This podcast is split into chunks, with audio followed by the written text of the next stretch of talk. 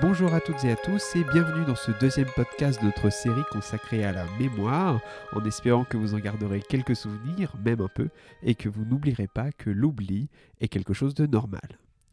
Alors le cerveau humain, il est absolument extraordinaire, surtout pour notre mémoire, parce qu'on peut enregistrer environ 1 million de milliards de bits, soit largement plus que n'importe quel ordinateur. En effet, on enregistre des informations en permanence aussi vite que nous en oublions d'autres. Alors, malgré cette performance, des mystères subsistent. Pourquoi j'arrive à me souvenir des paroles entêtantes d'une chanson, mais pas de l'endroit où j'ai laissé mes clés? On aimerait tous se souvenir des informations importantes et essentielles, et on préférerait sûrement oublier certaines images choquantes qui passent ici et là à la télévision, sur les réseaux sociaux. Alors qu'est-ce qu'au fond la mémoire? La mémoire, c'est la fonction qui nous permet d'enregistrer, conserver et restituer des informations pour interagir avec notre environnement, effectuer des tâches, etc. Elle rassemble les savoir-faire, les connaissances, les souvenirs, les informations sensorielles, et elle est indispensable à la réflexion et à la projection de chacun dans le futur. Alors à dire vrai, on n'a pas un seul type de mémoire. En fait, on en a plusieurs. Et pour bien comprendre comment ça marche, on va jouer dans les prochaines minutes au poupées russes. Alors tout d'abord, on va commencer par la mémoire à court terme et la mémoire à long terme. Donc la mémoire à court terme ou mémoire de travail, c'est la mémoire du présent et nous la sollicitons en permanence. Comme son nom l'indique, elle va permettre de retenir des informations pendant quelques secondes. Par contre, comme les souvenirs sont vite oubliés, elle est reliée à la mémoire à long terme. En fait, c'est un peu notre mémoire tampon. On y stocke les informations pendant un court laps de temps, ce qui est suffisant pour prendre un calepin et un stylo pour noter l'information comme un numéro de téléphone. Elle est utile par exemple aussi pour se souvenir du début de sa phrase jusqu'à ce qu'on l'ait terminée. Ou pour faire une recette de cuisine, et j'en passe. Les exemples sont nombreux. Pour mémoriser des informations, on va utiliser deux méthodes.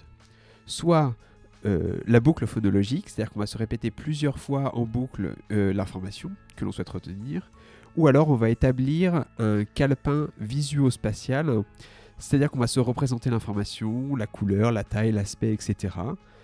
Et ça intervient par exemple lorsqu'on veut se rappeler de l'endroit où on s'est arrêté de lire, donc euh, on va repérer sur le livre euh, là où on s'est arrêté, ou encore les détails du visage d'une personne qu'on a vue et pour laquelle on souhaiterait avoir des informations. On va restituer des informations physiques euh, globales à une personne qu'on connaît lorsqu'on voudra en savoir plus sur elle. Puis vient la mémoire à long terme. Elle se décompose en différents systèmes de mémoire selon la nature de l'information à mémoriser c'est-à-dire la mémoire explicite ou déclarative et la mémoire implicite.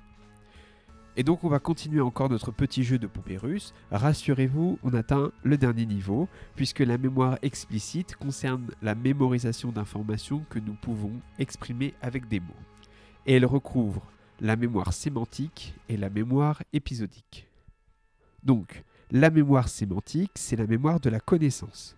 Elle concerne l'enregistrement de données personnelles et sur le monde. Ce sont des données accessibles à notre conscience et que l'on peut ressortir facilement. Qui est le président Quelle année sommes-nous Etc. etc. Et donc l'autre type de mémoire explicite, c'est la mémoire épisodique. Elle permet de se souvenir de moments passés, des événements autobiographiques, et de prévoir le lendemain.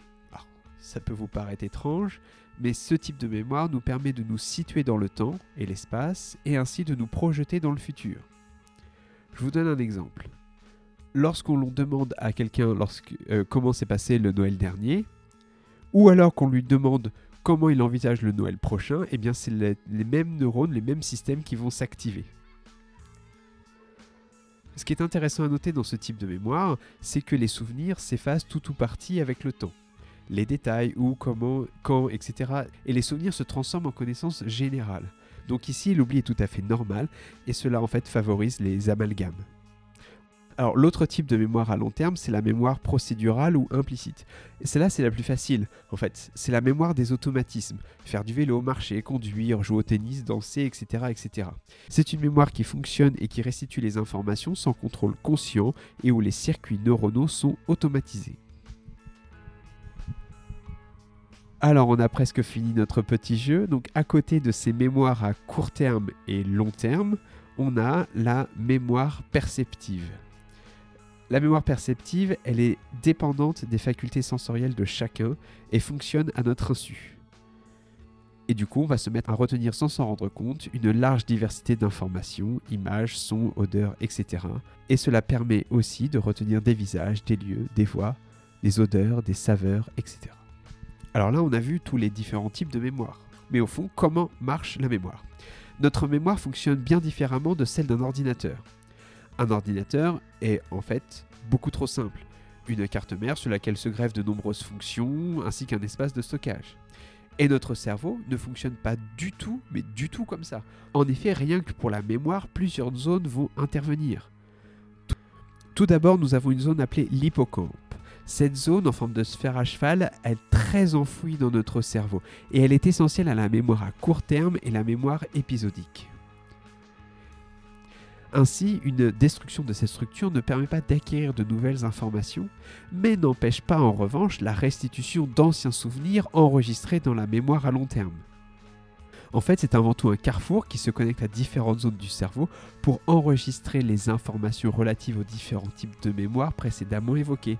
Et dans ces structures, on va retrouver le cortex frontal, le cortex temporal, le cervelet, etc. Et, etc. Et du coup, voilà comment on passe de la mémoire à court terme vers la mémoire à long terme ou la mémoire procédurale.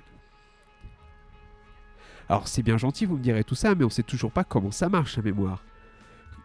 On devine comment on enregistre un fichier texte sur son ordinateur, comment celui-ci et comment cette information est codée sur un disque dur, mais comment ça se passe pour notre cerveau En fait, tous les systèmes de mémoire concernent des réseaux de neurones distincts, mais interconnectés. Juste pour comprendre tout ça, un neurone, ça va se connecter à peu près à 10 000 autres cellules et va recevoir les informations provenant d'environ 100 000 autres prolongements neuronaux. Or, la zone de contact entre les deux neurones, hein, entre le, le, prolongement du neurone émetteur et le corps du neurone récepteur, est appelée synapse. Et vous allez voir où je veux en venir. La mémorisation résulte d'une modification des connexions entre les neurones d'un système mémoire. Si vous voulez, pour créer un souvenir, des signaux chimiques vont être produits pour former de nouvelles synapses et éventuellement en renforcer d'autres. Cela produit donc pour un souvenir un réseau spécifique, unique, de neurones interconnectés. Or, l'activation régulière et répétée de ces réseaux permettrait dans un second temps de renforcer ce souvenir. Et au contraire, si rien ne se passe, on va oublier le souvenir. Du coup, on voit bien, l'oubli est une partie importante du bon fonctionnement de la mémoire, car on laisse l'opportunité de faire de nouvelles connexions, et donc d'enregistrer de nouvelles informations. C'est donc normal d'oublier. Après tout, qui se souvient des poésies qu'on a appris euh, à l'école primaire? Si on n'a pas renforcé ce savoir, on l'a perdu, c'est logique. Au cours du vieillissement, la plasticité des synapses diminue et les changements de connexion sont plus éphémères.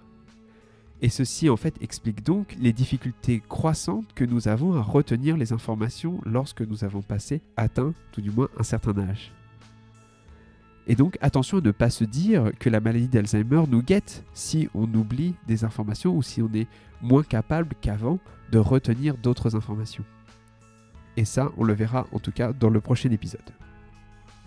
Avec Florian, sachez que nous vous sommes très reconnaissants de nous mettre des étoiles, des pouces en l'air, des avis favorables, de vous abonner aussi à notre série de podcasts. Cela nous permet vraiment d'être plus visibles et d'être plus entendus. Aussi, si vous avez des questions, n'hésitez pas à nous en faire part sur notre site internet ou par notre page Facebook où nous vous répondrons bien évidemment ou alors nous ferons une séance de FAQ. Donc je vous donne rendez-vous la semaine prochaine pour notre prochain épisode qui sera consacré aux démences et à la maladie d'Alzheimer. Je vous souhaite une très très belle journée et je vous remercie de votre écoute.